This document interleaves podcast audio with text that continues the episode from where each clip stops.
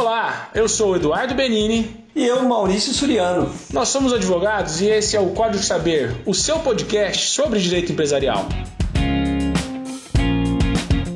Por aqui a gente vai comentar as principais notícias da semana sobre direito. Você tá afim de saber mais? A gente descomplica para você. Vamos falar novamente sobre a LGPD, que entrou em vigor essa semana. Vamos falar de alterações na lei de falência e recuperação judicial. Também vamos falar um pouquinho de uma anulação de uma sentença arbitral do Tribunal de Justiça. Vamos explicar para você o que é sentença arbitral, o que é uma arbitragem, qual a importância disso. Por fim, vamos falar de uma lei, a Lei 14.046, que tratou do cancelamento de viagens, de eventos, que atinge aí todos vocês aí que foram é, afetados por esse momento da pandemia. E aí, Maurício, como é que você está essa semana? Tô bem, Eduardo. E Maurício, hoje nós temos uma novidade. Temos que anunciar em primeira mão que o Código Saber tem um Twitter onde vocês vão poder acessar todas as notícias que nós comentamos, os acórdãos, as decisões, as leis, tá tudo lá. Bom, a primeira notícia de hoje ela está relacionada a um tema que nós tratamos no primeiro episódio, então, caso você não tenha acompanhado, acesse lá o nosso primeiro episódio, que trata da Lei Geral de Proteção de Dados. Essa notícia saiu no Valor Econômico no dia 28 de agosto e disse basicamente o seguinte: algumas empresas estão correndo risco com relação à vigência da Lei Geral de Proteção de Dados, a tal da LGPD. Então, Maurício, conta pra gente como é que está essa questão e quais são os pontos de preocupação. Depois de um intenso debate na Câmara dos Deputados e no Senado, a famosa Lei Geral de Proteção de Dados, ela vai entrar em vigor. Mas calma, né? As sanções decorrentes da lei, elas só vão começar a valer em agosto de 2021. No nosso primeiro podcast, a gente já conversou um pouco, esclareceu qual que é o objeto da lei, né? Que ela trata de dados pessoais, que ela vai atingir de fato desde a grande empresa, a multinacional, até lá o sua a loja lá do seu bairro, ela vai ter grande abrangência, né? Assim, por exemplo, como foi com o Código de Defesa do Consumidor. Mas será que a gente precisa ficar tão apreensivo em relação a ela? Claro que para o empresário ela gera uma série de tarefas internas ali, no sentido de colocar em ordem a casa, colocar em ordem muitas maneiras como os dados entram na sua empresa e são, de certa forma, maltratados, são descuidados. Eu me recordo de quando ainda na adolescência, meu pai, minha mãe entregavam meu documento pessoal, né, a minha carteira de identidade, que não ficava comigo, ficava com ele. E a gente saía por quê? Porque ele tem nossos dados, é claro, quem nós somos está ali. O que acontece? Nesse momento em que os dados eles saíram do papel, eles estão materializados, eles circulam. E esse mesmo cuidado que a gente tinha com os dados, me parece que nós não temos mais. E aí, de certa forma, o que eu entendo da lei, Maurício, e aí acho que é importante esclarecer, é que ela lança para a empresa essa responsabilidade de cuidar dos meus dados, de dizer para mim o que está acontecendo com os meus dados aqui dentro da sua empresa e de que forma eu vou cuidar disso, ou vou descartar, ou vou proteger, ou vou deixar de utilizar em práticas aí comerciais que podem, que podem te incomodar. Não é mais ou menos isso? É, exatamente. A questão do, da virtualização dos documentos, nós perdemos um pouco a referência do cuidado que nós temos que ter com eles. Quando a gente fala de, uma, de algo novo, pelo menos eu sempre procuro fazer uma, uma analogia, uma comparação com algo que a gente já conhece, para facilitar o, o entendimento. Me veio na cabeça uma comparação com a indústria automobilística. Há 20, 30 anos atrás, quando uma pessoa ia comprar um veículo, não se perguntava, pô, esse carro aqui ele freia bem? O cinto de segurança ele é de três pontos ou ele é só abdominal? A pessoa se preocupava com a potência do motor, com o design, nada mais que isso. É a tarefa da conscientização na internet, quando antes a gente só olhava para o desempenho, só olhava para a velocidade da conexão, se ela estava disponível a toda hora, a gente começar a olhar também para a segurança. Então aí que funciona o paralelo que eu trouxe. Quando no veículo a gente não prestava atenção para isso, a partir do momento que começou a se ter uma conscientização da importância, a segurança foi colocada como um fator determinante, por exemplo, na compra de um carro ou na, no próprio cuidado do tráfego. Com os dados é a mesma coisa. Agora a gente vai começar a se preocupar com a segurança e não só com o desempenho. Então, quando a gente acessar um site, a gente vai ver, por exemplo, a política de privacidade, como são utilizados os famosos cookies que chamam, aqueles programas que veem as nossas pegadas na internet. Então, num primeiro momento, é o empresário, aquele que faz o, a coleta ou o tratamento do que a gente chama dos nossos dados pessoais, ele vai ter que ter mais cuidado no armazenamento. Ele não vai, por exemplo, poder compartilhar esses dados. O caminho está na conscientização, na segurança. Então acho que o recado é, né? Use cinto, tome cuidado, se conscientize e se for dirigir não beba. Bom, e foi votada enfim, na Câmara essa semana, a nova lei de falência e recuperação judicial. É uma alteração na lei que acaba por atender aí diversos setores que já vinham discutindo essa lei, que já vinham buscando um pouco mais de avanço. E eu acho que vale a pena explicar um pouco o que, que essa lei traz, né? Assim, primeiro, a lei na origem. Essa lei é de 2005. Ela é uma lei que foi muito inovadora, que primeiro permitiu aí que empresas que estavam em dificuldade buscassem uma negociação coletiva um entendimento maior do que é a sua dificuldade e a partir desse entendimento maior juntar o seu grupo de credores ali e através de um plano, um, um instrumento de superação da crise buscar ultrapassar esse, essa dificuldade. A falência é aquela empresa que se tornou inviável e que, portanto, passa por um procedimento liquidatório, um procedimento de encerramento. A falência, no fundo, é: olha, essa empresa não deu certo, ela tem esse grupo de credores aqui, elas têm esse grupo de patrimônio aqui, eu vou vender esse patrimônio e vou tentar pagar esses credores. O que não der, infelizmente, não foi possível. De 2005 para cá, muito aconteceu. Essas leis elas foram sendo testadas aí a sua utilização. Alguns pontos havia necessidade de avanço. Esse projeto ele já existia, mas eu acho, Maurício, não sei se talvez você acredite nisso também, que a pandemia acabou acelerando a necessidade desse projeto, né? Acelerando a necessidade de se enfrentar a modificação da lei de recuperação judicial e falência. A pandemia ela causou uma séria redução da atividade empresária, isso foi sentido de forma mais profunda por, por alguns setores, como de bares, restaurantes, entretenimento, mas o fato é que eu queria até deixar aqui um ponto positivo da lei de falência e recuperação judicial, é que a mudança do perfil do devedor. Antigamente a gente via o devedor como uma pessoa famoso caloteiro. E não é. A atividade empresarial é uma atividade de risco. Você tem números encargos, você tem os impostos, você tem os empregados. E hoje, cada dia mais, com a inovação, dia a dia, as coisas mudando de forma muito rápida, torna ainda muito mais desafiadora a atividade do empresário. Então, essa lei veio também mudar esse aspecto.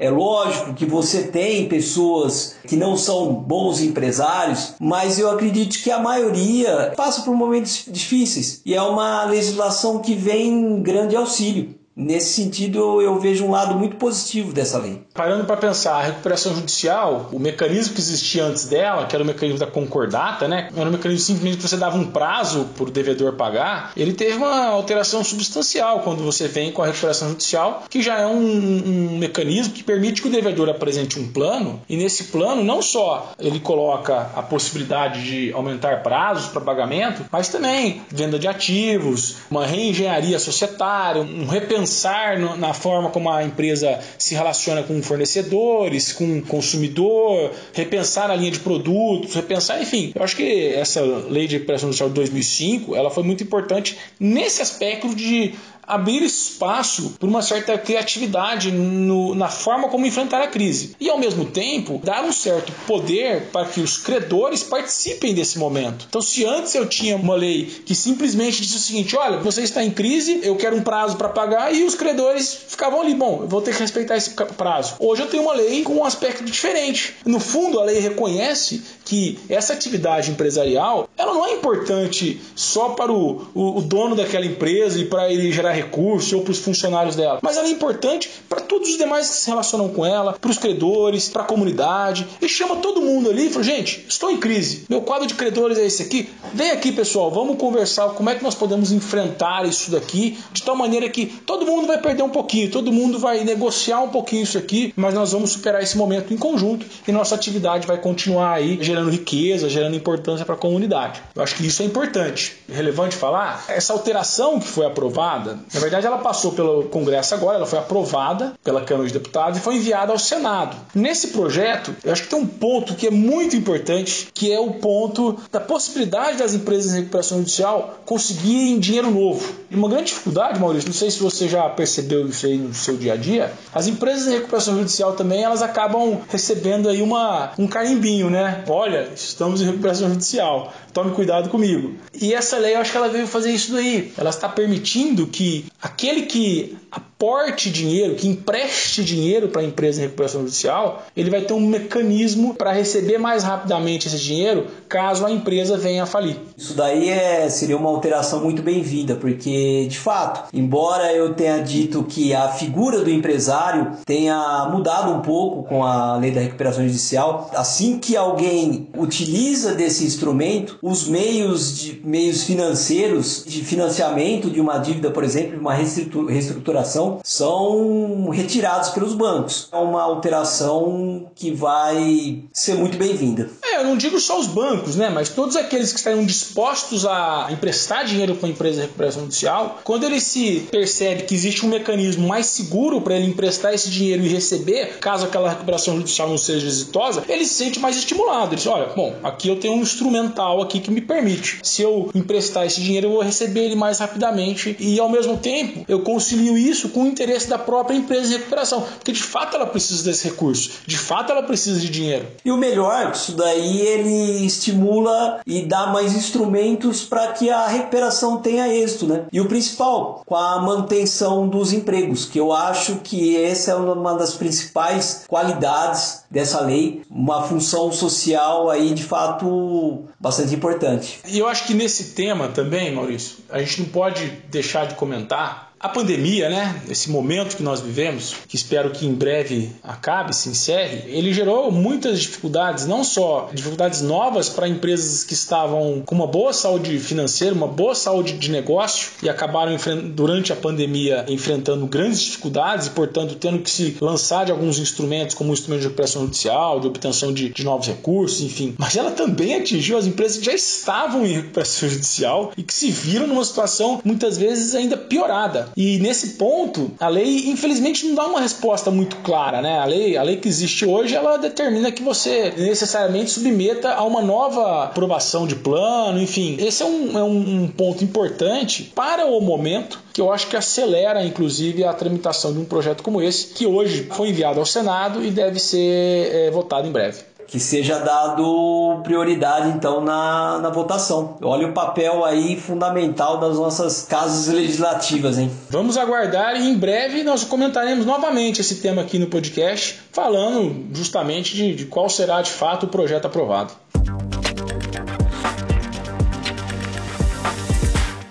Você que perdeu aquele show, aquela viagem, aquela corrida de rua, como é que fica a questão do dinheiro que você gastou, o, reembolso? O que, que você pode fazer? Olha só, no último dia 24 de agosto passou a valer a Lei 14.046-2020. Tá lá no nosso Twitter o, o link para a lei e ela veio regulamentar essa situação. Prestador de serviço ele é obrigado a devolver o seu dinheiro de forma integral? Não é. Nesse caso, ele tem o, a possibilidade de remarcar a sua diária, o show ou disponibilizar um crédito para ser utilizado futuramente. Nesse caso, ocorre o famoso caso fortuito e força maior. O Eduardo, pode explicar para a gente um pouco o que, que seria o, a força maior? Aqueles acontecimentos que não estão ao alcance, não foram provocados por nenhuma das partes ali da daquela relação, mas que impactam no cumprimento daquela obrigação. Eu contratei com uma agência de turismo a possibilidade de, de viajar para o Nordeste. Por conta da pandemia, não pude viajar. É culpa da agência de viagem? É culpa minha que não pude viajar? Não,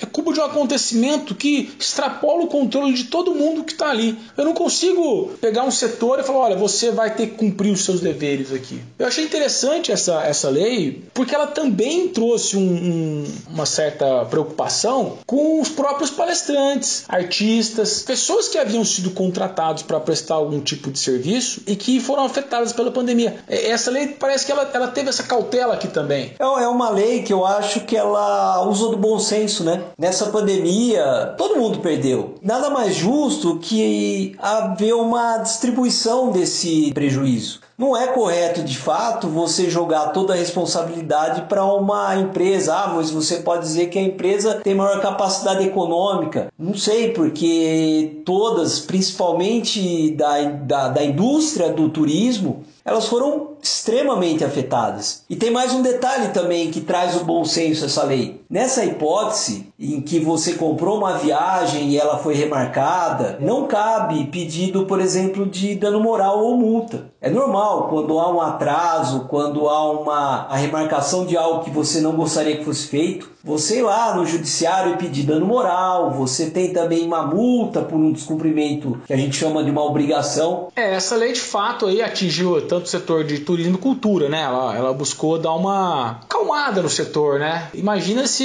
você joga toda a conta no, no, de um lado da, da corda, tendo que devolver recursos para o outro, você vai inviabilizar lá na frente esse setor de novo. A retomada desse setor, ela quase se torna inviável, porque você vai ter que olhar para um setor e falar assim, olha, esse setor perdeu, perdeu um ano de trabalho, porque todo o recurso que ele gerou esse ano ele teve que devolver. Ou a gente abre eh, linhas de crédito, linhas de financiamento absurdas e injeta dinheiro no setor, ou você de fato cria uma lei que vai, olha, existe uma possibilidade de reequilibrar. De certa forma, este reequilíbrio o próprio mercado vai se modulando, vai se ajustando de tal forma que, olha, ninguém perdeu tanto ali, ninguém ganhou tanto aqui. E ao superar essa crise, eu vou superá-la sem matar os agentes. E finalmente, é uma lei também que visa reduzir o número de processos, de litígio que a gente chama. E se o prestador de serviço ele remarcar sua reserva, por exemplo, remarcar o show ou disponibilizar um crédito, ele não é obrigado a devolver o dinheiro na sua integralidade. Muito boa essa lei.